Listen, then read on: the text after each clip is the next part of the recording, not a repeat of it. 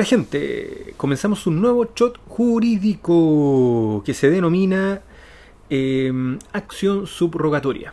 Recuerden que como sustento teórico utilizamos el libro del profesor Ramos Pasos de las obligaciones. La acción subrogatoria u oblicua, como también se le denomina, trata de lo siguiente.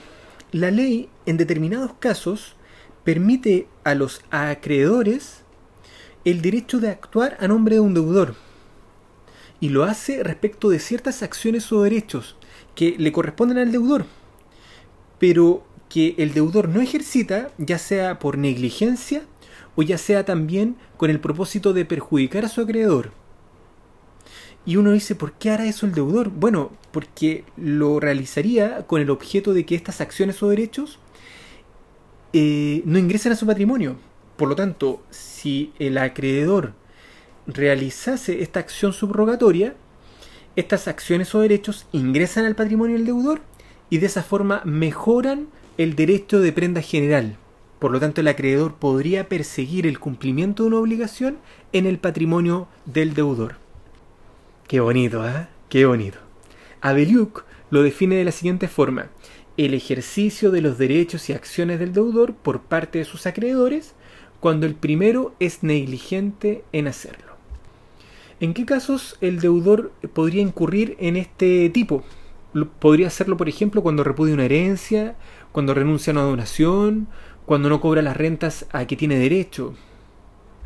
Por lo tanto, el acreedor en estos casos podría actuar a nombre del deudor y aceptar la herencia, la donación, cobrar rentas, etcétera, etcétera.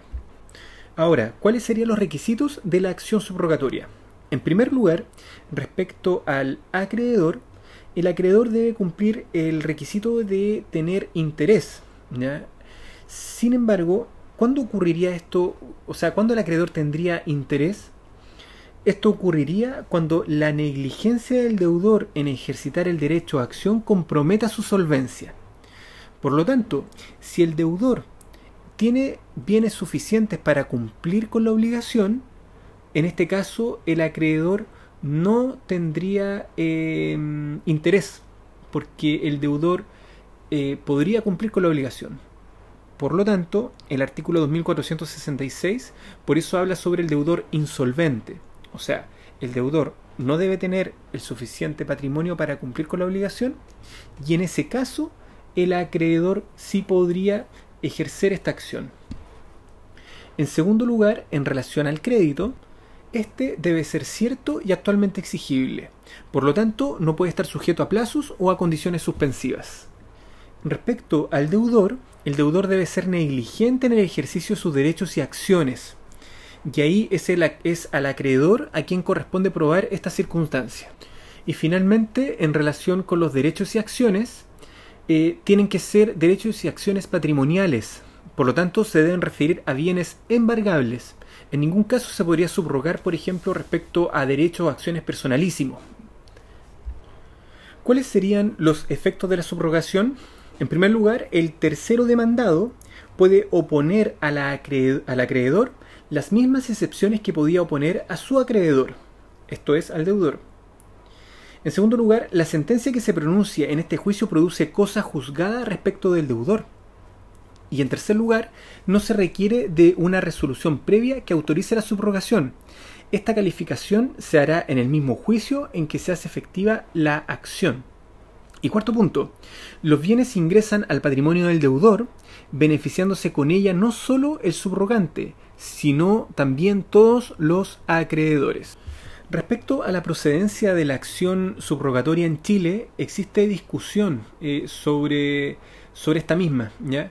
Acá el profesor zanja porque em, no aparece en el Código Civil de forma tan clara, pero sí se puede extraer, ¿cierto? O emanaría de los artículos 2465 que habla sobre el derecho de prenda general y el que le sigue, el 2466. Por lo tanto, la acción subrogatoria solamente cabe en los casos especiales en que la ley la contempla.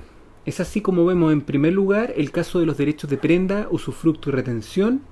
En segundo lugar, caso de los derechos que corresponden al deudor derivados del contrato de arriendo.